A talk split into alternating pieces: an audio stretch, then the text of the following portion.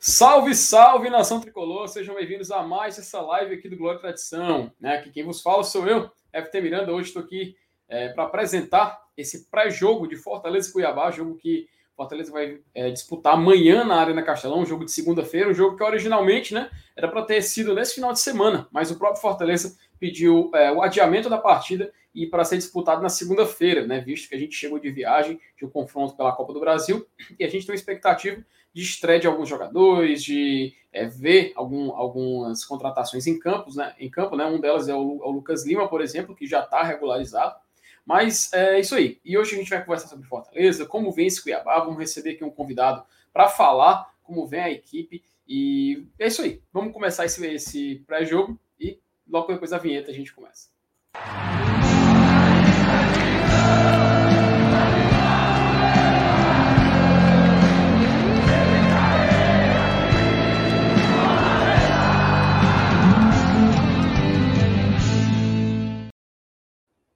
E é isso aí, não estou sozinho aqui nessa aventura. Por favor, como é que você vai, meu querido Elenilson Dantas? Boa noite, meu amigo FT. Boa noite a galera aí que já está no chat, torcida tricolor presente mais uma vez aqui no Glória e Tradição. É isso aí, cara. É, a gente tem uma rodada em que a gente vai encerrar, né? A segunda-feira, então a gente vai, vai saber os resultados e tal. É, é uma rodada importante e interessante, né? É como eu te, eu te disse anteriormente, a gente já está né, no, naquele, que naquele momento que a gente chama de sprint, né? É o sprint final do primeiro turno, para ver como é que a gente se, se enquadra, como é que a gente encerra essa primeira parte do Campeonato Brasileiro. E hoje a gente vai tentar falar um pouco desse confronto, né? Qual Cuiabá que a gente vai encontrar nessa segunda-feira à noite, o que é que a gente precisa fazer para ganhar desse time, que que vem aí com, com um respaldo de engrossar jogos fora de casa e tal. A gente viu no último domingo lá no Allianz Parque, né? Ganhando do Palmeiras. Né, e como você já adiantou, a gente vai receber aqui um convidado, né? Que, que é lá do, do Mato Grosso, para tirar umas dúvidas, para a gente conversar e a gente tentar destrinchar o que é que pode acontecer nesse confronto. Mas é isso aí. Vamos nessa. Vamos nessa. E além disso, esse jogo ele estava originalmente previsto para esse final de semana, né? O Fortaleza acabou pedindo um adiamento, né? E conseguiu isso junto com a CBF. Tanto que era para ter só um jogo na segunda-feira, era para ser o Fluminense Bahia, salvo engano, ia ser às 7 horas da noite. Só que com o jogo do Fortaleza e Cuiabá, acabou passando para as 9h30. E é interessante, né, Lenilson? É porque a rodada inteira acontece agora, nesse final de semana. Até o jogo da segunda-feira, que era originalmente previsto, vai acontecer antes do nosso e a gente vai disputar já sabendo tudo o que aconteceu na rodada e se essa peitica deu certo ou não, né? E pelo visto, até o momento, Elias, está complicado, né, a situação? É, o, o, adiamento a gente, a gente entende, né? E, e, e até uhum. concorda.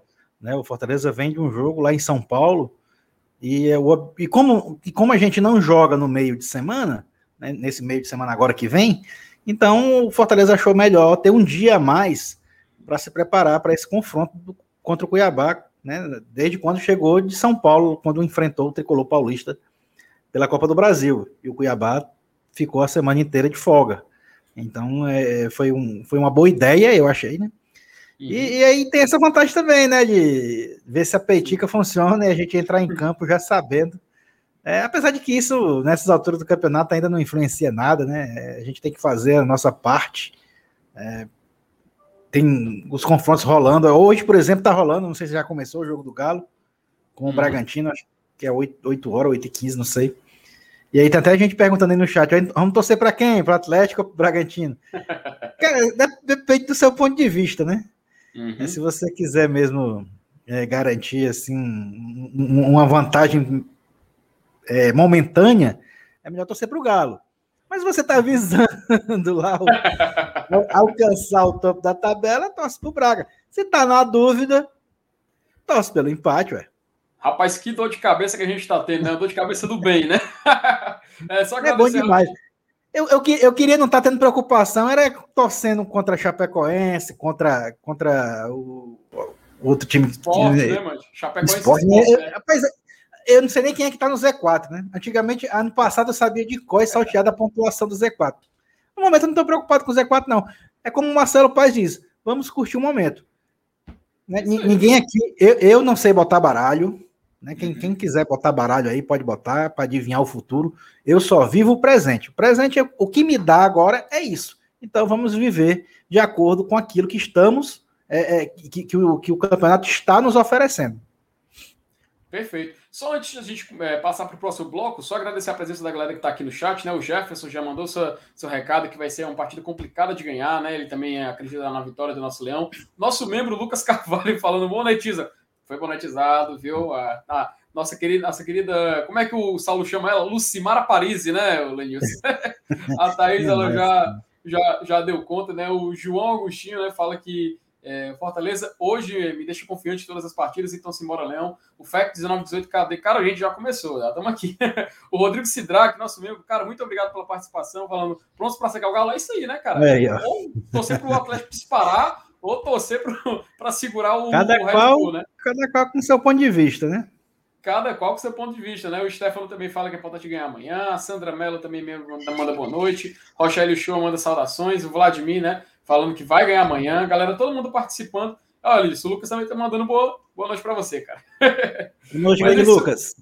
É, pois é, mas é isso aí. Mas vamos passar para o que importa, né? A gente tá, vai receber aqui o João Roberto, né, do Esporte News Mundo, já colocando ele aqui na tela. Agradecer pela presença dele aqui hoje para falar um pouco desse Cuiabá, de como vem e tudo mais. Primeiramente, é, João, agradecer a tua presença, cara. Até agradecer também a tua disponibilidade. Você se mostrou é, muito presente, muito é, educado em receber a gente. Então a gente agradece a sua presença aqui.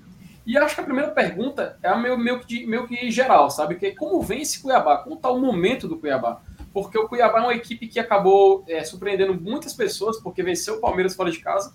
Mas quem acompanhava, eu vi gente falando que, poxa, não era tão inesperado assim. É uma equipe que está sendo bem treinada pelo Jorginho, pelo menos foi o que me passaram. Eu te confesso que eu não venho assistindo jogos do Cuiabá. Então eu te pergunto, primeiramente, boa noite, e depois eu te pergunto como está o momento desse Cuiabá. É, boa noite, Felipe. Boa noite, Nilson. Prazer é meu estar aqui. Muito obrigado pelo convite.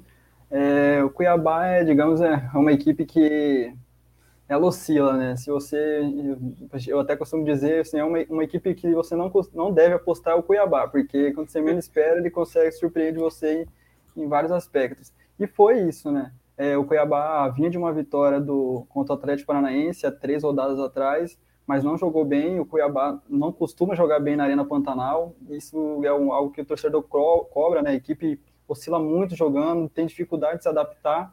E aí, poxa, ganhou do Atlético Paranaense, vai enfrentar o Grêmio em casa, e o Grêmio não está vindo bem, certeza, uma boa chance para vencer. Derrota para o Grêmio. Perdeu de 1 a 0 o jogo novamente ruim. A gente falou, ó, agora Palmeiras vai ser muito difícil, acho que se levar um empate tem que agradecer. Aí o Cuiabá ganha de 2 a 0 Então, as projeções assim para o torcedor fica meio perdido, né? Ganha o que, que é menos provável e, e perde o que era mais provável ganhar. Mas é, o Cuiabá vem de uma semana muito vem, em alta, né, após a vitória contra o Palmeiras. E, digamos que o Cuiabá costuma jogar melhor como visitante. Eu acho que ele, ele tem, se adapta melhor, ele tem, tem incomodado os adversários, tem cinco derrotas e apenas uma foi fora de casa, que foi lá na segunda rodada contra o Fluminense. Então, quando ele joga como visitante, ele costuma dar trabalho e o Jorginho sabe disso. Tanto é que ele já falou, a gente tem que começar a jogar melhor em casa, a gente tem que começar a atuar bem em casa, porque fora a gente faz o nosso papel, a gente até surpreende os adversários. Mas o time agora é 13 terceiro, não sei, 14 quarto, acho, devido o empate do Juventude, e vem alto para o jogo contra o Fortaleza, e eu acho, espero o torcedor que pode garantir no mínimo um ponto. Telenilson?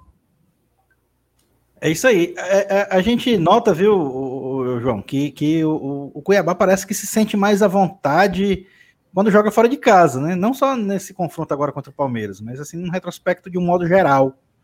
É, o que você atribui a isso? É, é, o esquema que o Jorginho adotou? É, é, é coisa psicológica mesmo? O que, que você acha? que Por que, que o Cuiabá se desenvolve, está tá se desenvolvendo melhor fora de casa do que lá, lá, lá na, na arena?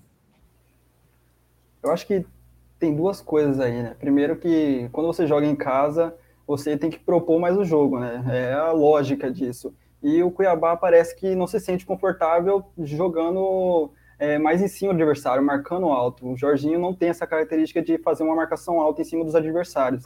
Então é óbvio que você não marcando alto, você vai dar espaço para os adversários. E aí você, o Cuiabá, por exemplo, enfrentou Flamengo, Atlético Mineiro, em casa, e esses adversários gostam de jogar em cima. Se você dá campo pro, pro Atlético e pro Flamengo, vai perder como aconteceu. E fora de casa, o Cuiabá vai marcar a linha baixa, como fez contra o Palmeiras, e no caso contra o Palmeiras foi, é, bem, foi bem a, a, ideia do Jorginho, porque o Palmeiras, digamos, não é uma equipe que se sente confortável também marcando em cima. Então ele teria que abrir mão do estilo de jogo, para tem que vencer o Cuiabá, porque ele entrou como favorito e o Cuiabá ficou na dele. Foi jogando no, no contra-ataque e conseguiu fazer dentro de suas metas. A outra é o elenco, né? Eu acho que o Cuiabá ainda tem, não é um elenco homogêneo, acho que na defesa, principalmente, é um, são poucas opções.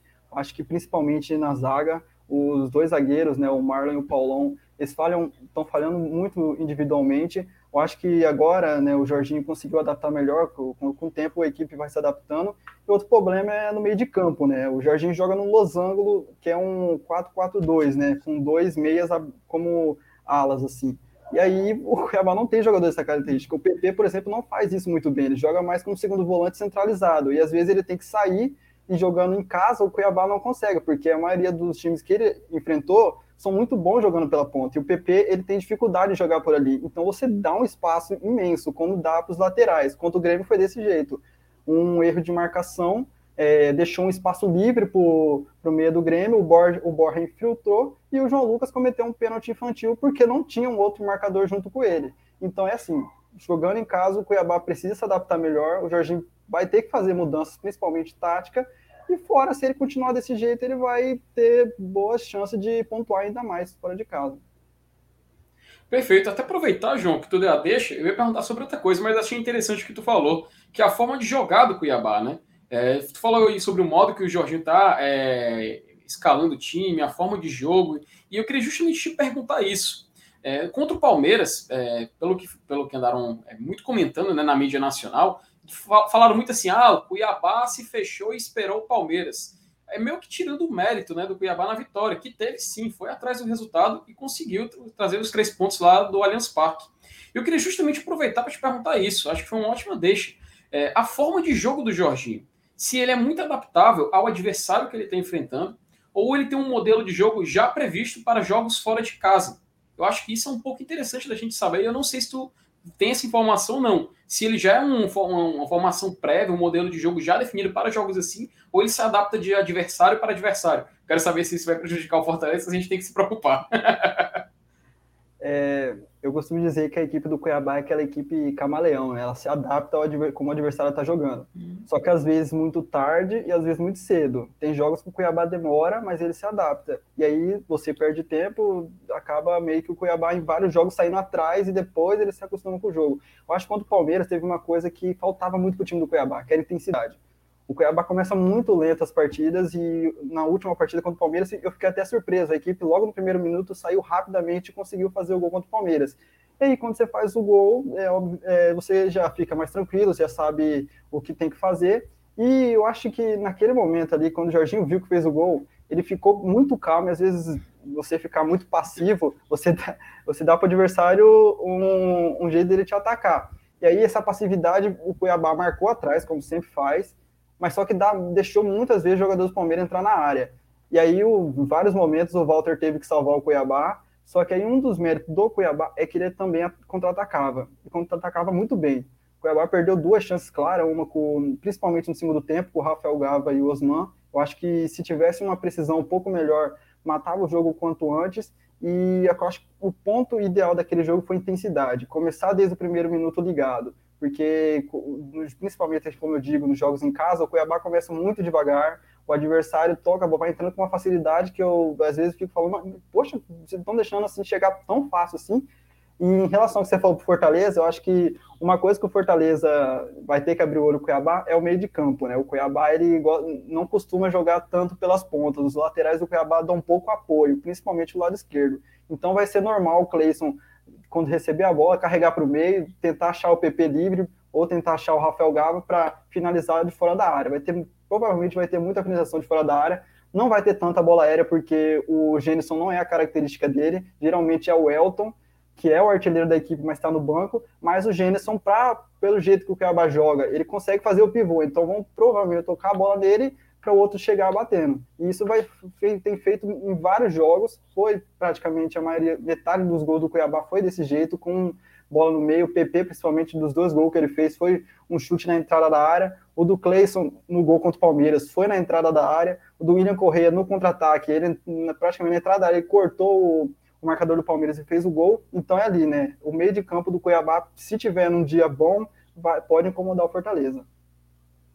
Perfeito. Então, Elenilson? Pois é, é eu, vou, eu, vou, fazer uma pergunta aqui que é, é, mais direcionada a um atleta, né? Porque a torcida do Fortaleza tem essa curiosidade, né? Porque o, o Paulão, ano passado aqui, foi um dos nossos melhores zagueiros, né? Foi destaque, a torcida gostou muito dele. E teve aquele clima para renovar o contrato e tal. Só que o Cuiabá parece que chegou com uma proposta melhor, ele, ele optou aí para o Cuiabá. Aí eu te pergunto, como é que a torcida do Cuiabá vê o Paulão aí? Como é que ele tá? Ele, ele é aquele zagueiro confiável, já virou ídolo, ou é, é o cara que ainda não é um titular absoluto? Olha, nem o Paulão nem o Marlon ainda não tá nas graças da torcida ainda. Principalmente porque eles têm errado muito individualmente, né? O, eu acho que quando antes do Jorginho assumir, eles erravam muito. E aí o torcedor falava como, né, o Anderson Conceição, que foi o zagueiro na temporada passada, que era o capitão do time, aí o torcedor reclamava como deixa o Anderson Conceição no banco, ele é melhor que esses dois aí, se deixar, até usava um termo, Anderson Conceição pega um da base e bota os dois no banco.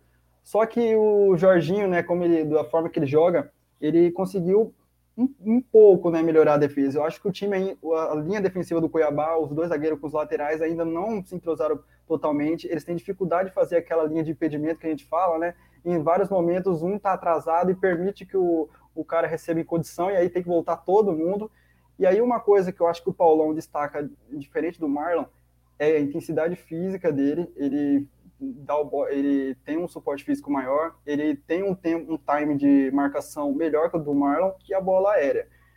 Porém, o, como eu disse, o elenco do Cuiabá não é tão escasso assim, então provavelmente o Jorginho não vai fazer mudança, porque o único zagueiro é o Anderson Conceição, está à disposição. E mesmo assim, no jogo que o Anderson começou como titular, ele foi expulso na partida, ou seja, cai um pouco de credibilidade.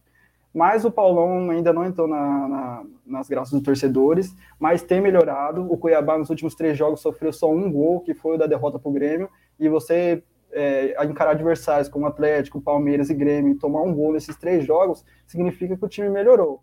E eu creio que a defesa do Cuiabá está se encaixando aos poucos, mas precisa se encaixar mais rápido, porque já está acabando o primeiro turno. E para a projeção do Cuiabá, que é permanecer, precisa melhorar principalmente o sistema defensivo, que toma, toma gol mais do que faz. É, são 18 gols tomados, 17 feitos, então você toma mais do que faz, é preocupante ainda essa objeção do Cuiabá. Mas nos últimos jogos eu tenho notado uma melhora no Paulão, principalmente na, no, na parte individual. Acho que ele está se encaixando melhor, está entendendo mais como a linha do Cuiabá tem se posicionado e principalmente dando opção de saída, né? O Cuiabá às vezes, às vezes acha que o Cuiabá é só no chutão, não. O Cuiabá consegue sair jogando, tem qualidade para sair jogando. O Jorginho trabalha. Não é só porque a gente o time marca atrás que vai toda hora tentar buscar o contra-ataque no chutão. Não, o time consegue trabalhar, eu acho que às vezes é muito lento para sair da defesa para o ataque, mas o Paulão tem dado esse suporte ele tem melhorado, né? Algo que o torcedor do Cuiabá falava: se os dois zagueiros sabem jogar com a bola, como que a gente está, né? Mas está melhorado, o Paulão ainda não entrou nas graças, como eu disse, o torcedor, se quiser substituir ele a sua Conceição, a maioria apoia, mas tem evoluído. E, João, não só o Paulão, mas o elenco do Cuiabá ele é cheio de jogadores conhecidos aqui do futebol cearense. Ele tem o, o William Correia, que jogou no Rival, tem o João Carlos, que é um goleiro que já jogou por aqui, e tem um cara que desde 2015, acredito, o Elenilson pode me ajudar nisso, ele sempre andou por essas bandas. Foi trazido pelo Marcelo Chamusca, acho que vocês conhecem muito bem esse sujeito.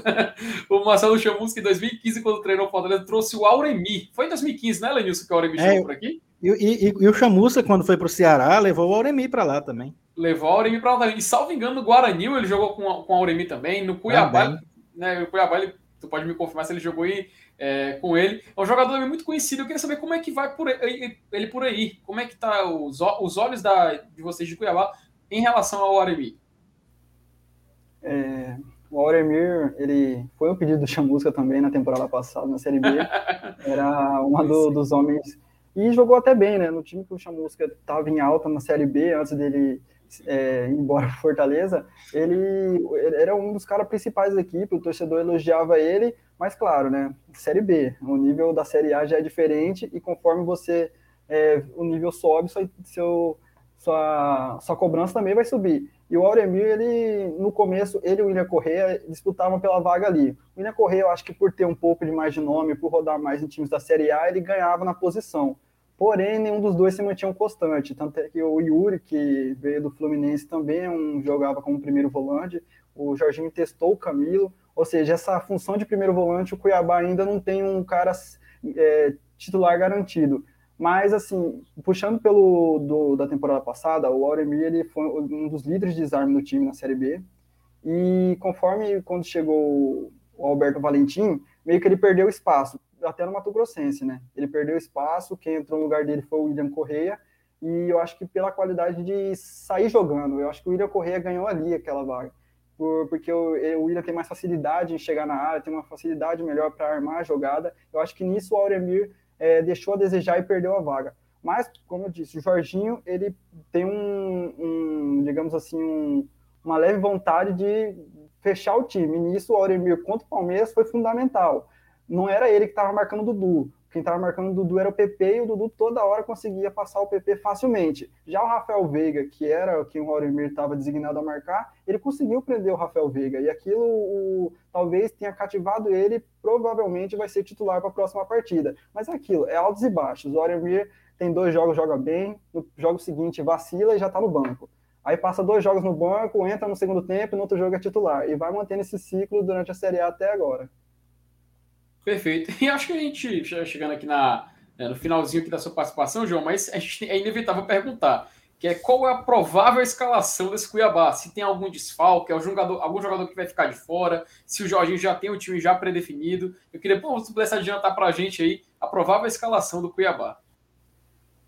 Bom, é, Cuiabá eu acho que vai praticamente com um time parecido quando foi o Palmeiras exceção acho que na lateral direita, porque o João Lucas estava suspenso e o Lucas Ramon entrou, só que o Lucas Ramon entrou bem, né? Deu uma assistência logo no primeiro lance, mas mesmo assim eu acho que o João Lucas tem mais qualidade, por isso o Jorginho deve manter. Eu acho que a única dúvida que fica, até pela forma como o Fortaleza joga, porque o Fortaleza é uma equipe que joga mais em cima, tem mais é, uma marcação mais alta que o do Palmeiras, eu acho que o colombiano Jesus Cabreira, que foi recém-contratado, talvez o, o Jorginho sacrifica ele para colocar um ponta, né? Aí eu não sei se vai ser o Danilo Gomes ou o Jonathan Cafu, pode ser um dos dois. Mas aí vai ficar a critério do Jorginho, vai depender dele, ele pode querer explorar as pontas, que não é um ponto forte do time. O Cuiabá tem muitos pontos, é um, foi o, a posição que mais é, contratou, mas é o, o time não joga nas, nas características, então meio que é, contratou muito para pouca vaga. E aí vai ficar essa dúvida em relação ao companheiro do, do Gênison, né? Se é o Jesus Cabreira ou algum ponta jogando ali junto com ele. Perfeito. Elegilson? Rapaz, é, é, antes disso, eu, eu queria matar uma curiosidade, é bem mais assim, mais particular. A, ano passado a gente, a gente teve a, a saída do Rogério Senna aqui, que, que o torcedor do Fortaleza ficou chateado, né? Ele tinha prometido ficar até o final do ano e tal, final da temporada, aliás, e acabou com duas semanas depois dessa promessa, aceitando uma proposta do Flamengo. E aí todo mundo chamou, ah, porra, mercenário e tal. E aí o Fortaleza acabou fazendo com o Cuiabá o que o Flamengo fez com o Fortaleza. É, é... Aí eu pergunto para vocês, é, para você no caso, né? Eu não sei se você vai conseguir responder por toda a torcida do Cuiabá, mas, mas você vai ter a sua opinião. No dia que o Cuiabá tiver sem treinador e o Chamusca tiver livre no mercado, você acha que rola? Ou ficou aquele saiu pela porta dos fundos e não volta nunca mais?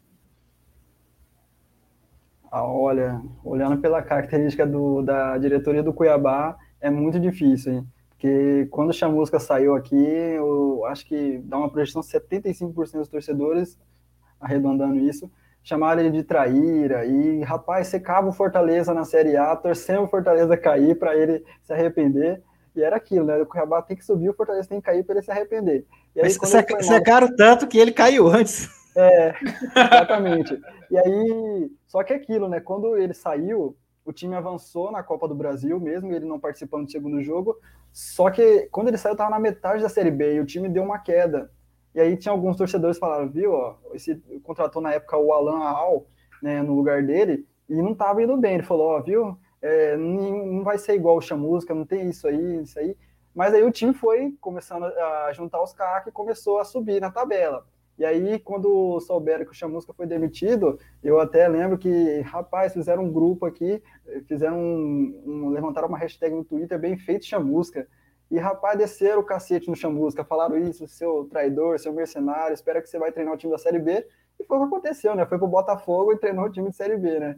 E aí a torcida do Cuiabá, se caso o Jorginho vai ser demitido ou um outro técnico futuramente, acho que o Chamusca não deve estar entre os nomes cotados para assumir, até porque por, estar na Série A, espero que continue, né? No, o perfil do Chamusca não se encaixa mais da, pelo que o Cuiabá deseja para o restante da temporada ou para as projeções futuras nas próximas temporadas.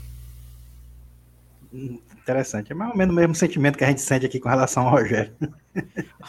É, rapaz, é isso mesmo. É, o mundo é, uma bola, né? É. Aconteceu no passado, quando, temporada passada, temporada retrasada, né? 2019, quando o Rogério saiu do Fortaleza para o Cruzeiro, foi igual. A gente torceu, é. só que dessa vez. É, mas naquela época, né? Nessa vez aí ele não tinha prometido que não sairia. Ah, teve isso também. O Flamengo ele prometeu que não sairia, que não ia cometer o mesmo erro de novo. Bem amigos, ao o vivo. O problema né? foi esse, né?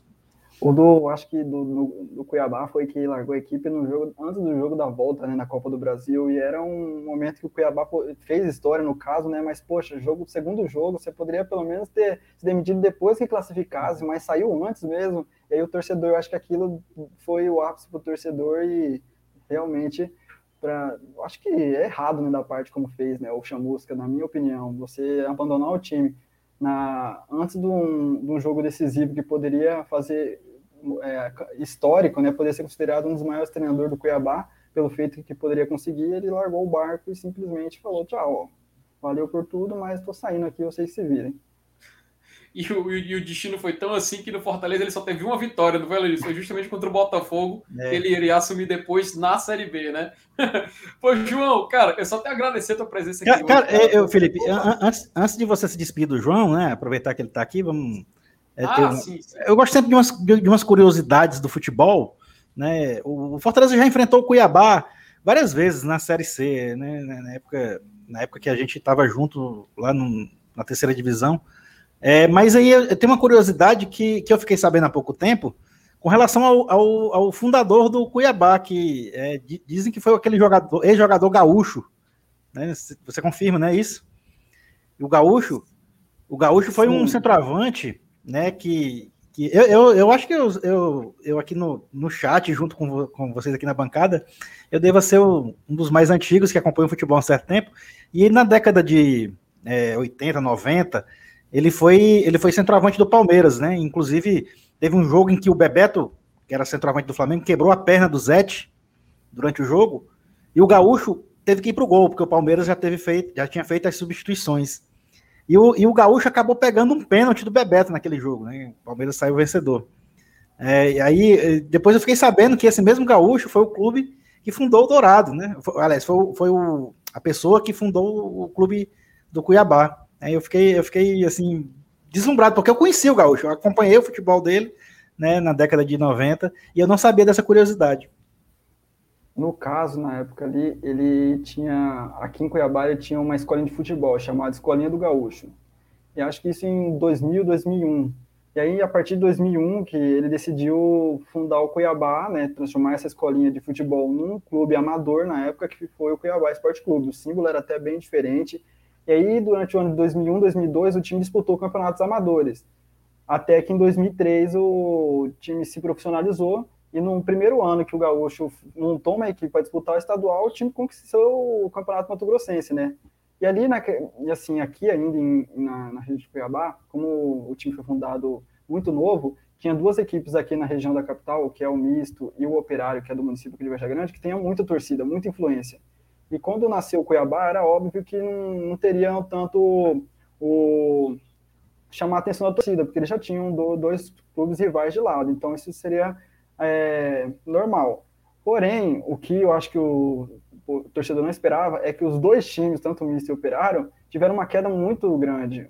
Hoje, um deles está na segunda divisão do Mato Grossense e o outro disputa, mas mesmo assim não consegue disputar o Cuiabá. O Cuiabá é, é guardado a devida proporção, é o Humbayer aqui no, no Mato Grosso. Eu acho que até faz referência ao tal do Cuiabayer, né? Que aí faz, faz sentido aqui no estado. Mas, assim, era uma escolinha de futebol, era a escolinha do Gaúcho, ele transformou em um clube amador, transformou e aí profissionalizou o time em 2003.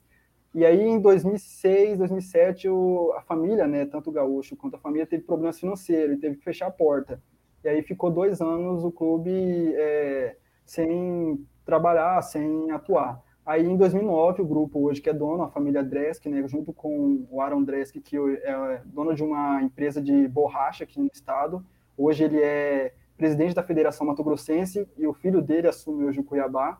E eles é, compraram os direitos do Cuiabá, praticamente do Gaúcho, em 2009. E desde 2009 tem, digamos, mudado a equipe, o patamar da equipe no cenário nacional. Bacana, é uma, é uma história legal. Demais, demais. inclusive, nessa, nessa história que eu contei, né, que, o, que o, o Gaúcho entrou no lugar do Zete, o Zete foi treinador do Fortaleza que, que conquistou o acesso para a Série A em, em 2004, né? É, então, tem muita coisa interligada aí. O mundo da bola é muito pequeno. É. Cara, cara, muito, é muito legal essa história do Cuiabá, João. Cara, agradeço demais, cara. A, a, além de trazer informações do Cuiabá, ainda deu uma aula de história. Pô, João, cara, muito obrigado pela sua presença aqui hoje, viu? Sua participação foi excelente, a gente só tem a agradecer. Como eu disse, além das informações que você trouxe do Cuiabá, ainda deu aqui essa aula de história para a gente, apresentando mais esse. Tirou essa dúvida do Elenilson. O Elenilson, que é um grande conhecedor do futebol, o cara tem a memória, sei lá, maior, maior memória do Nordeste. e, e, e, agora ele ainda acrescentou mais essa informação. João, novamente, cara, muito obrigado pela sua presença aqui hoje. A gente só tem a agradecer sua participação, viu, amigo? Eu que agradeço, agradeço a vocês dois, Felipe, Elenilson, mais uma vez, muito obrigado pelo convite.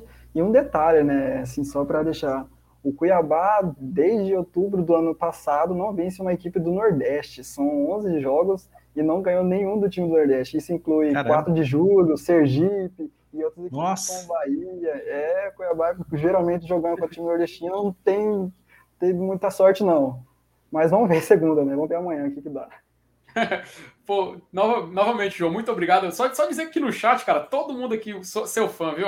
todo mundo aqui elogiando. É. Grande João Roberto Vulco, JR7. Olha aí, rapaz. É, o cara, Trouxe é uma audiência cara, boa lá do, do Centro-Oeste da Caim. O cara é famoso demais, né, Olha aí, rapaz.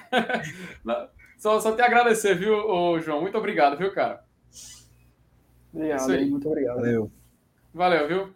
Pois é, né, Lenilson? Cara, o João deu uma aula aqui, né, pô? E o chat todo participando, elogiando a participação do João. Deu para aprender muito sobre Cuiabá, hein? É, pois é, é, é, eu até comentei né, que a gente tinha enfrentado já o Cuiabá algumas vezes, né, naquelas, naqueles anos de Série C, e eu até, eu, eu gostava muito de escrever na época, né, no, lá no blog, no blog do Leão, que eu escrevo lá no, no Povo Online, que o Cuiabá era o lado bom do Mato Grosso, porque a gente geralmente se dava bem contra o Cuiabá, né? E, e, contra o Luverdense a gente levava pau. Era um sofrimento jogar contra o Luverdense. Então eu, eu chamava o, Luver, o Luverdense do lado mal e eu chamava o Cuiabá do lado bem. Ainda bem que hoje, né? Hoje o Cuiabá é que está no, é que tá no destaque nacional aí, e não o Luverdense, que infelizmente, devido às péssimas administrações que, que tiveram recentemente, acabou despencando e nem de Série D ele não mais participa, né? Pois é, cara, o, o, Cuiabá a gente começou a enfrentar ele na Série C em 2012, né? Salvo engano, foi por essa época. E foi até o, até o acesso, né? É, foi. Caraca, mas Só, só dar uma passadinha aqui rapidinho no chat, Lenilson, né? O Cláudio Matheus, ele mandou um superchat ali mais cedo, falando, rapaz, tá um mês que o FD tava sumido, cadê o MR? Não, cara, tô aqui hoje, tô presente. O MR tá presente amanhã, viu? No pós-jogo, logo após a partida de Fortaleza e Cuiabá, na segunda-feira vai estar tá o MR, vai estar tá o Saulo e acho que eu também vou estar tá aqui presente para a gente apresentar esse pós-jogo, que seja um pós-jogo de vitória, por favor, né? Como a própria Vivi Marcel falou, né? Amanhã 2 a 0 por lá, boa noite. Pois é, dá uma continuando a passadinha aqui no chat, muita gente participou durante a presença do João aqui, né? O, o, o Thiago aqui soltando aqui uma, uma piada aqui, né? Pro nosso querido rival, quero jogar sinuca. Que, que história foi essa de sinuca? Eu vi direto nos stories, nos Instagram, o pessoal falando de sinuca. Foi assim, o, o rival, Elenilson, eles fizeram uma, uma ação, uma ação de marketing, né? Em que acho que pegava alguns sócios torcedores e iria, iria jogar sinuca com Vina. Minha nossa. Aí, e isso, é, acho que era um, um, um sócio torcedor, seis sócios torcedores, uma coisa assim, cara. Rodou em tudo que é grupo de WhatsApp, mano, esse, esse, esse print. E eu acabou não entendi nada. acabou que o pessoal falou, né, mas ah, jogar sinuca, não sei. E o cara não tá jogando e tal. Mas enfim, né? O pessoal, todo, todo mundo participando aqui, né? O, até o pessoal lá de, de, de, de Cuiabá falando, o Lucas aqui falando, Clayson destruidor de lares, né? O Clayson aqui, pô, tem que tomar cuidado, cara. O cara fez gol aqui nessa Série A. E além disso, tem, tem um detalhe aqui do Fortaleza que eu vou passar para tu. Eu não sei se tu tem essa informação. Pelo menos não oficialmente não chegou até mim. Sobre o Marcelo Benevenuto, cara. O Luiz Diego até pergunta: Benevenuto fora da partida? Confirmado. Pois é, cara. Eu, eu recebi algumas informações de que o Benevenuto realmente está com Covid. Né? O Fortaleza ainda não, não se pronunciou oficialmente. Né? A informação ainda é extraoficial, tá? mas, a, é, mas a realidade é essa: que a gente está trabalhando já com, essa, com esse cenário, tá? Que o Benevenuto está fora do jogo por conta da Covid. Apesar da não confirmação, repito, é, o clube não confirmou ainda oficialmente. Mas quando a gente escuta esse zum, zum, zum vindo de, muita, de muitas partes, muitas fontes, é, então há uma grande possibilidade de ser real a informação.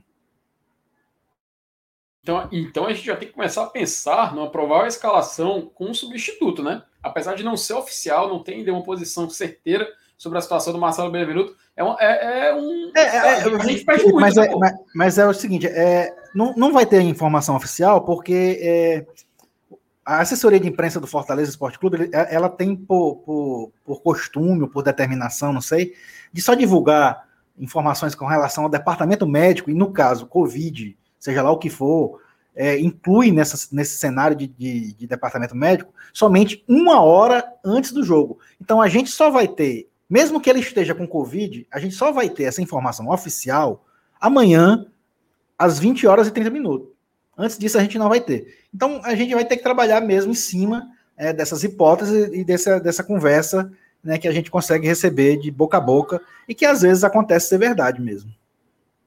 Pois é. Ela disse a gente fez um superchat, cara, do David Vieira. Leia aí o superchat dele. ele deixou em branco, mas se ele quiser escrever aí depois, pode mandar que a gente lê. Não, mas ele tava participando aqui, cara, falando do, do querido JR7. Agora eu vou chamar o João só de JR7, cara. Ah, legal. É, o, pessoal participando aqui, o, Lu, o Lucas, né, falando já aqui também. Participou, o Lucas participou muito aqui falando sobre ele. E, cara, pessoal, sigam o, o João nas redes sociais dele. Ele até estava ali na tela, eu vou tentar colocar aqui de novo para a galera seguir lá. Eu não sei se ele tem um, um canal, quem, quem, quem, negociou toda a participação dele, que foi o MR, e o MR fugiu do pré-jogo, Lenilson. Então, essa, essa responsabilidade aí não é minha, é dele. Mas sim, agradecer novamente a presença do TR7. O Breno Moisés, nosso membro, ele fala, né? Live top, abraço FT. Breno do Sempre Fortaleza. Ah, o Breno, cara, participei de uma, da, do programa do Expresso com ele. Tava eu, o PM e o Breno. Boa, Breno, um abraço para você e o pessoal lá do Sempre Fortaleza. A Sandra Mello também participa aqui. Ela fala, Gran, é, poxa, grande perda. Vem sendo o nosso melhor zagueiro. Pois é. E é mesmo. É, o Marcelo Benevenuto ele tem até os melhores números do campeonato, né, Lenilson? É, e, e, até já venho comentando, né, algumas lives anteriores, né, que é o nosso zagueiro que a gente tem o quesito velocidade depositado nele, né, então a gente, é, inclusive já viu no, no último jogo lá, o Tite correndo atrás do, do zagueiro lá, fazendo força para não chegar. E a gente até falou assim: se fosse o Benevenuto aí, talvez até tinha chegado junto. Exatamente por isso, porque ele é o nosso zagueiro mais veloz, né? E, e, e hoje em dia, essa, essa qualidade né, da, da, velocidade ela é fundamental, porque a gente sabe que a maioria dos atacantes, o pessoal prioriza, principalmente atacantes pelos lados, prioriza essa qualidade é, da velocidade. E um zagueiro veloz, é óbvio que torna-se muito importante aí no, no setor defensivo. Pois é, cara, e é, e é, crucial, faz parte dessa linha de defesa do Fortaleza, jogador que praticamente, quando ele não, ele só não joga quando ele não pode, né, cara? Porque na Copa do Brasil ele só não atua porque ele já jogou pelo Botafogo, mas na Série A, sempre que é possível, ele está jogando. Então vamos ver amanhã a confirmação se o Marcelo Benvenuto realmente está com condições de jogo. Se tiver com Covid, vai ser pelo menos uns 15 dias aí é afastado e a gente vai ter que ficar de olho, né? Ainda bem que o jogo contra o São Paulo, salvo engano, é no dia 15, né? 15 de setembro. Ah, não, ele não pode jogar. Mas é, contra o Atlético. Mas Brasil, contra, é, mas contra o Atlético Mineiro, acho que talvez ele. O Bahia antes, né? Dele, né? Também. Bahia, Bahia mas acho, se ele estiver fora, a volta dele provavelmente contra o Atlético Mineiro. Eu acho que é dia 12, é. salvo engano. Enfim, ah, né? Vamos ficar de olho aí. Vamos ficar de olho, olho e esperar a confirmação dessa notícia. Né? O nosso querido MR, Márcio Renato, faz a sua provocação contra o nosso rival de amanhã, né? Karate, lá bem maior que do lado. MR, MR, cuidado não, viu, meu querido? Tá, tá cheio de torcedor do Cuiabá aqui no chat, viu, cara? É, o, Bruno, o, Bruno, Alves manda aqui o, o, seu recado aqui tradicional, né? É, a Beatriz Fernandes manda para salve para ela e tudo mais, mas enfim. Elenilson, agora, vamos, agora vamos deixando o chat aqui um pouquinho de lado, mas ainda assim vamos continuar interagindo e participando. Vamos falar desse Fortaleza, né, cara? Fortaleza que atualmente, com os resultados de momento, ele é tá aqui em terceiro colocado, mas ele viu alguns times encostarem nisso. Vou até colocar aqui na tela, cara, a classificação da Série A para a gente dar uma, fazer um pequeno levantamento, porque a situação parece que complicou aqui um pouquinho, Lenilson. Aqui a gente vê o Atlético Mineiro, né? Ele vai jogar na. Tá, tá jogando nesse momento, né? Na rodada. Gente não tá atualizado aqui. É, o Palmeiras venceu, foi para 35 pontos. Fortaleza joga amanhã 32, mas e o Flamengo encostar, cara? Aí começou, começou a complicar. É, mas o Flamengo a gente já né? sabia que ia chegar, né? O Flamengo deve. Vou até atualizar aqui para poder. Deve acabar chegando na briga pelo título. Né? Opa. Né? Olha, agora acabei fazendo. Fiquei fazendo uma lambança aqui, meu querido Elilson Landes. deu, um, deu um de deu um de Saulo. Acho o, o Saulo é, especial, é especialista nesse, nesse tipo de coisa, viu? Mas sim, agora, agora sim. Agora, porque eu queria atualizar a página, cara, para poder deixar os, os, jogos de momento no, na tabela. Mas agora já deu certo, eu vou colocar aqui na tela.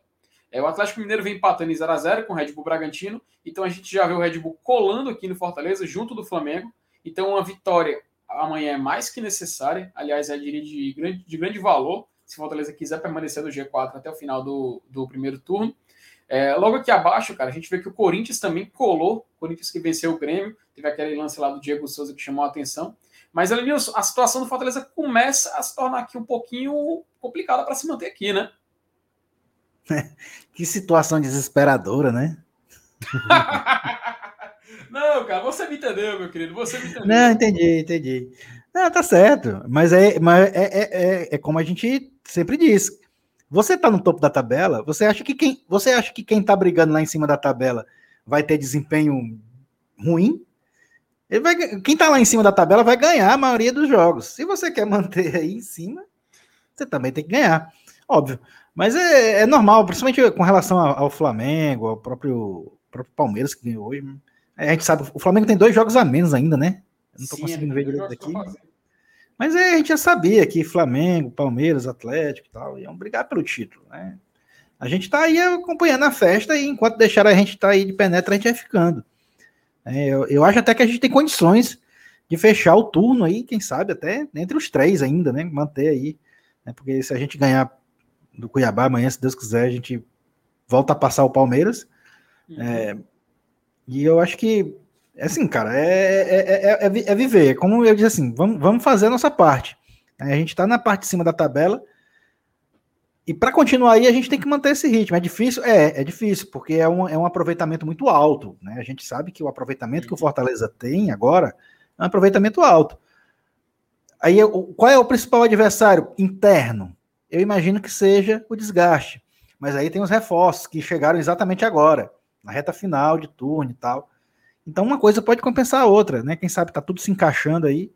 E se, e se, se porventura a gente a gente despencar aí uma ou duas posições, três, sei lá, e ficar dentro da zona de Libertadores, é, é, ainda é lucro, né? É lucro para quem, quem começou o Campeonato Brasileiro de Série A, que veio do ano passado brigando para não cair na reta final, apesar de a gente ter encerrado o primeiro turno né, com uma expectativa muito boa também, mas a gente sabe que infelizmente aconteceu né, aquela, aquele grande golpe que, que acabou tirando a gente do rumo, né, coisa que creio que não vai acontecer esse ano.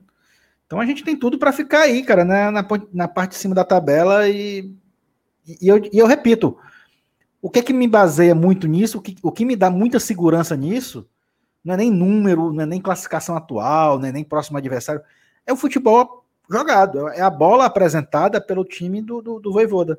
Então, vamos deixar, vamos deixar fluir, tá? Vamos deixar fluir. A gente tem agora ainda Cuiabá e Bahia para fechar o turno. E eu vejo, eu, eu vislumbro uma grande possibilidade da gente fechar aí é, G3 ou G4, quem sabe, nesse primeiro turno. É perfeito, né? E até a, a, Daniela Silva pergunta aqui, né, que na opinião de vocês é melhor o Atlético ganhar ou o Bragantino.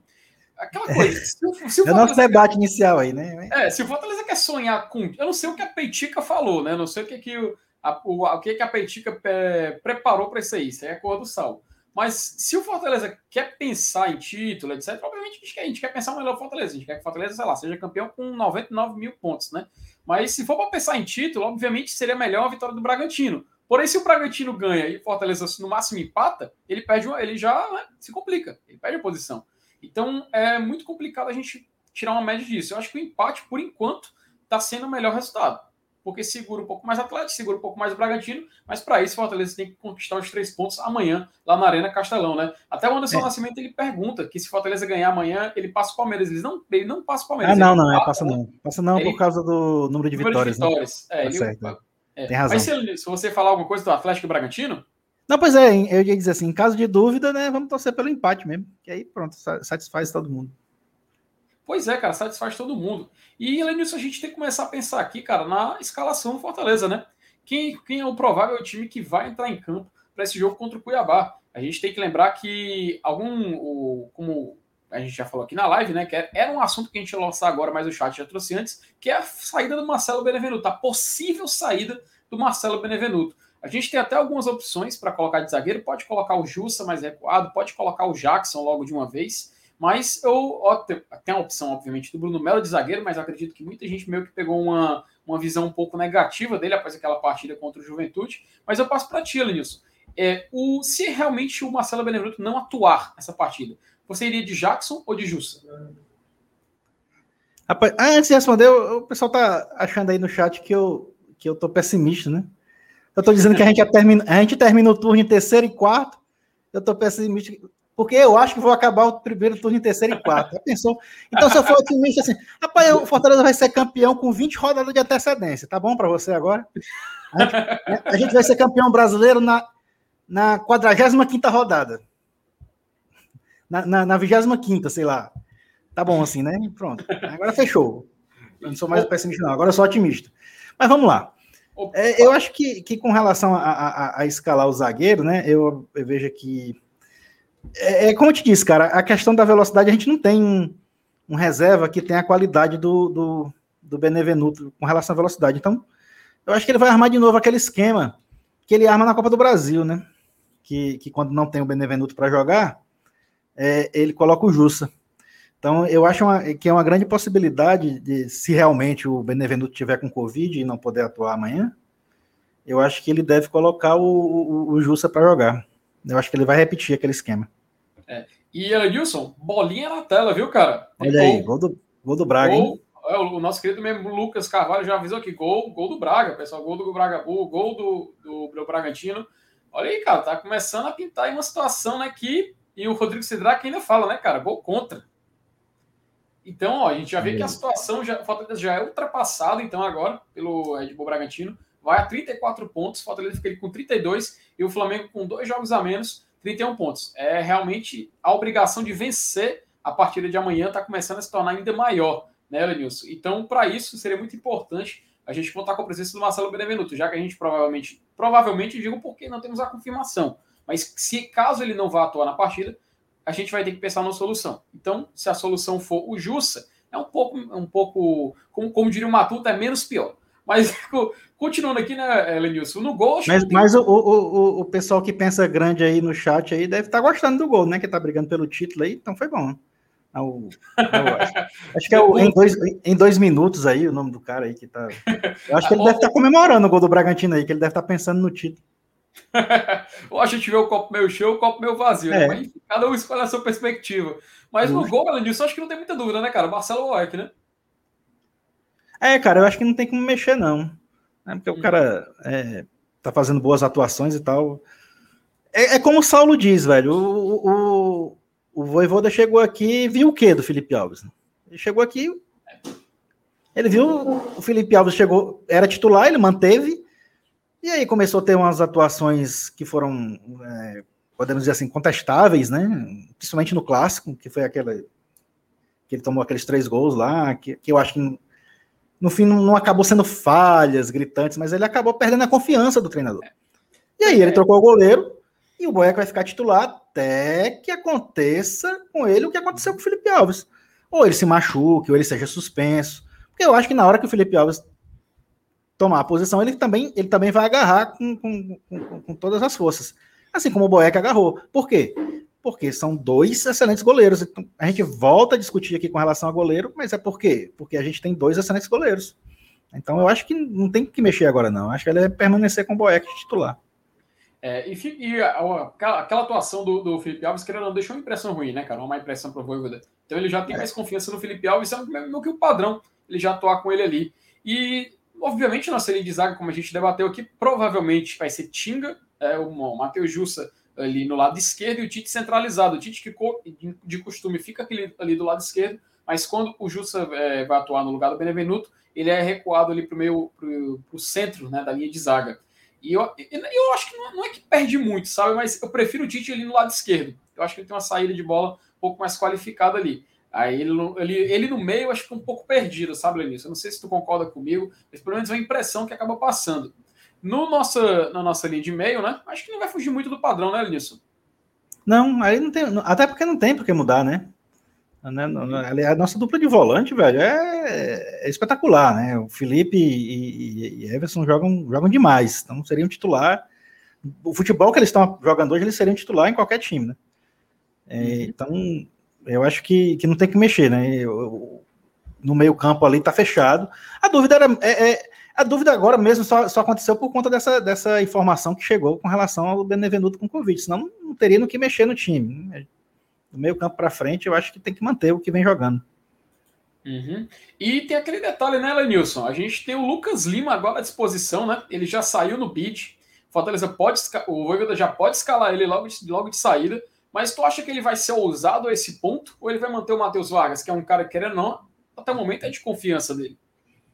Cara, assim, eu, eu acho que é, o Lucas Lima vai entrar no jogo. Não, não sei se de início eu acho que não, né? Eu acho que ele, ele vai manter o Vargas como titular. Não tem como para mudar também. O cara chegou há pouco tempo, né? A questão aí é só o tempo de treinamento. Mas como ele chegou e praticamente foi do aeroporto para treino, né? já fez já fez coletivo e tudo. É, se ele se ele for para o banco de reservas, há uma grande possibilidade dele ser utilizado. Eu, eu não gosto nem de, de, cravar a certeza, porque eu também tive essa certeza com relação ao Edinho e o Angel Henrique, Henrique quando naquele jogo lá em Maceió contra o CRB, ele acabou não usando nenhum dos dois. É, mas, hum, mas assim, eu continuo vislumbrando, indo pela lógica, né? Pela uma probabilidade, aliás, melhor dizendo, de, dele, dele utilizar sim o Lucas Lima. E eu acho que, sinceramente, quando o Lucas Lima entrar, entrar no time, é, eu acho que ele entra para não sair mais. Ah, mas o cara jogou nada nos últimos cinco anos no Palmeiras, mas o Palmeiras é o Palmeiras. Né? A, gente, a gente tem aqui o Everson refúgio do Corinthians, o Pikachu refúgio do Vasco, o, o, o Jussa refúgio do Inter. É, e se você for citar mais aí, até o Robson é refúgio do Coritiba, e aí vai. É um Benevenuto do Botafogo. Então, uhum. de, deixa o cara vir para cá e, e, vestir a camisa do Fortaleza, a gente vai ver ele jogando com a camisa do Fortaleza para poder analisar. Não vamos analisar o Lucas Lima pelos cinco anos de Palmeiras. A gente pode até analisar ele por 10 minutos de Fortaleza. Beleza. Quando ele estrear. Mas pelos cinco anos de Palmeiras, não. Vamos esperar ele vestir a camisa, entrar em campo para jogar, para ver o que acontece. É, e, e também tem a questão, até o Anderson Damasceno, ele lembrou que o Volvida nunca utiliza jogador assim que chega, e é. um cara, mas um cara que chegou e já atuou, e poxa, deu passe pro gol, foi o Henriquez. Então, ele, ele, pelo menos a, a, uma questão que, uma dor de cabeça positiva para o Voivoda é que ele também tem a opção do Henrique, se ele quiser colocar no lugar do Vargas, né, Lenilson? Então, vai ter um dilema aí, provavelmente o, o Lucas Lima nem entra em campo amanhã, mas o, o Henrique é uma chance muito clara. Afinal, ele vem atuando e no último jogo ele deu um passo para gol muito importante. E a gente passando para frente para o ataque, vem uma questão que muita gente agora aqui está falando. É, até só antes, Lucas Carvalho que perguntou: cadê o campeão? Pois é, Lucas, isso aí é, isso aí é com o nosso querido o, o mago da tecnologia, Saulo é. Alves. É. é. ele que comanda esse campinho aí, esse, esse campinho virtual dele. É tipo a mesa só quem tática. Sabe, só quem sabe se enganchar com o campinho é ele. É, cara, ele tem um charme especial, mas ele pega, não sabe mexer, trava o computador, faz que nem eu fiz ali quando eu botei a tabela do Brasileirão, dá tudo errado. E ele, Elenilson, quando a gente vai falar do ataque, a gente lembra que tem um jogador que pode atuar. E o querido Márcio Renato Fã Clube diz o seguinte: Lembrando que o De Pietri pode fazer sua estreia também. Esse aí é mais fácil. bem mais fácil, né? Porque já está bastante tempo treinando. Isso aí é bem mais fácil, pode ser. Mas, a, mas a, a, essa questão, acho que o mais polêmico não é nem a questão do De Pietri fazer a estreia da manhã. É a questão do Márcio Renato ter o seu próprio fã-clube, cara. e, é, é para você ver como, como tem doido nesse mundo, né, mano? Belo pois não é. E, cara, ter um fã-clube e não ter sido eu que criei, cara. Isso, aqui, Isso aí é ele mesmo, macho. Ele mesmo que cria. Ele tá falando, cadê meu ídolo Márcio Renato, meu amigo? É, isso aí é ele, macho. Vá, é vá, mano, Márcio Renato aí. Vá cantar áudio, vá gravar áudio falando de mel, meu amigo, vá. É, aí então o nosso o chat que continua é, falando, né, o Marcos Sampaio fala que o De Pietro, que vocês acham que ele entra no decorrer do jogo de amanhã, e eu acho que esse é o tema de agora, nisso, porque no ataque do Fortaleza a gente tem aquelas opções já conhecidas, né? David, Romarinho, Igor Torres, o Henrique pode jogar por ali, tem o Robson, o Elton Paulista, e agora a gente tem também o Valentim De Pietri, cara, e ele pode ou não atuar. Tu acha que o De Pietri entra em decorrer do jogo? Ou tu acha que ele já começa jogando, o Voivoda quer logo vê-lo logo de cara? Como tu acha que ele vai trabalhar isso? Ou ele nem coloca ele para jogar ainda? Ah, é, é, isso que eu tô dizendo. Eu acho que esse aí é o mais provável, né? Que entre, né? Porque, pô, o cara já tá treinando há tanto tempo. A não ser que ele não esteja treinando bem, né? Isso uhum. aí não tem como eu saber. Aí é, é, só o treinador que sabe. Mas se ele for no banco e, e, e tiver esse tempo todo treinando bem, eu acho que existe uma enorme probabilidade dele ser realmente a primeira opção para entrar aí numa das substituições que o, que o Voivoda sempre usa no segundo tempo.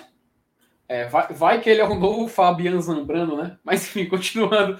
É, olha, o Cristiano, o Cristiano Penaldo fala o seguinte: tem um crush no Márcio Renato. Meu amigo, se você se fosse só você, viu? O Cícero até ele fala, né, que esse fã clube, esse fã clube é o novo sátiro. Sátiro é, é tu, Cícero. Aí é, aí é com ela Nilson aí, viu, Cícero? Aí, o Cícero é fica criando fake e jogando pra cima da gente. E, e, é, isso, aí, isso, aí é, isso aí é coisa de quem, de quem anda escorregador, é, Nilson? É, ai, para tua Pindoretama.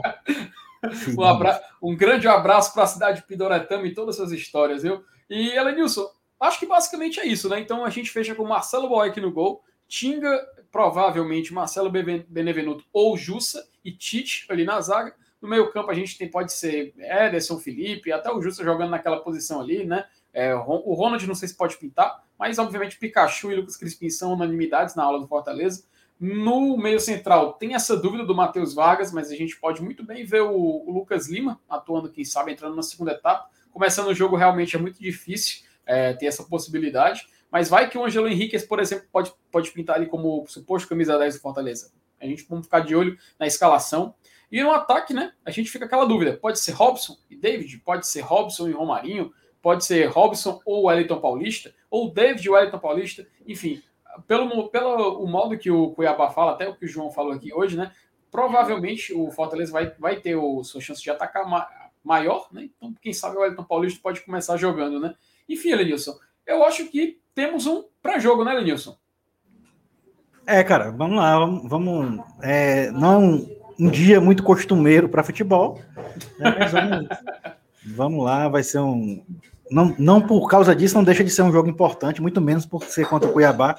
É um jogo importantíssimo, principalmente por causa disso que eu disse. É uma reta final, né, um sprint final de primeiro turno, para a gente ter uma noção de como a gente vai terminar essa metade da competição e projetar a segunda parte, aí, quem sabe, nos mesmos moldes que a gente vem fazendo na primeira, que seria sensacional. Pô, seria sensacional, cara. E só passando a última passadinha aqui do chat, né? É, a Sandra Mello fala né, que a gente está com muitas opções no meio campo para frente, mas o que me preocupa é a zaga, justa a improvisação. Realmente é uma improvisação, né? O Márcio Renato Fã Clube fala que amanhã tem gol do menino Vargas, né? Ele até Nossa fala que vai ser, vai ser 3 a 1 De Pietri, Vargas, Robson e Paulão. Olha, até o Paulão vai fazer a lei do ex aí, cara. É, o Edilson Abreu levanta uma questão importante que o David está pedindo um banco. Isso é real, realmente nas últimas partes do David é meio assim, mas a gente tem que lembrar que o David, às vezes, do nada, ele dá um estalo faz um gol, dá assistência, enfim, ele acorda, vai para cima. O Márcio Renato fala, rapaz, que coisa lamentável. Meu amigo, você está falando o quê? Do, do, do, do seu fã-clube? É, é, trocou a conta aí. São seus fãs, meu amigo. Aceite, são seus fãs. Não tem, a gente não tem culpa se é nível, nível fã do Casimiro, né? Mas enfim, Elenilson, sempre uma honra te receber aqui, meu querido amigo. Com suas considerações finais após esse pré-jogo. Não, tranquilo, já, já finalizei minhas considerações finais, aí já é, desejando né, nossa sorte para o jogo de amanhã, nesse dia atípico de segunda-feira, e já planejando, quem sabe, é, um segundo turno tão bom quanto esse primeiro, que a gente vai finalizar daqui a duas rodadas, contando com essa. Então vamos nessa, vamos torcer para amanhã a gente conquistar mais três pontos para seguir firme aí na ponta de cima da tabela. Pois é? Vamos, vamos torcer essas, esses jogos de segunda-feira. Só me lembro aquela época da C, cara, que começou a ter jogo de segunda-feira, né? Aí quem diria que também na Série A a gente ia ter jogo de segunda-feira. Mas enfim, segunda campeã lá vai ser transmitido no Premier. Galera, muito obrigado pela sua presença aqui hoje. Você que ficou aqui até o final desse pré-jogo, acompanhou com a gente. Agradecer a presença maciça do chat, ao querido Márcio Renato Fã Clube também, que deu as caras por aqui. Com certeza, teve muita gente aqui, cara. Teve Márcio Renato Fã Clube, teve, sei lá, teve de tudo, né? De de gente lá do Cuiabá até, até espionagem por aqui. Mas enfim, legal, muito obrigado, pessoal, pela sua presença. Amanhã, nosso, nosso pós-jogo, logo após a partida contra o Cuiabá, em uns 20 minutinhos, 30 minutinhos depois. Lembrando que amanhã, amanhã de manhã, né, Lenilson, vai ter vídeo aqui no canal falando sobre um pouco do histórico desses confrontos de Fortaleza e Cuiabá, que espantem, não é pouco confronto, teve uma certa relevância. Fortaleza tem que ter um retrospecto positivo, mas isso você vai ver amanhã de manhã aqui no e Tradição. É, acho que, como de costume, né, meu amigo Edilson? A gente pode mandar aquele clássico passa adiante. Saudações tricolores. É isso aí. Valeu, pessoal. Passa adiante.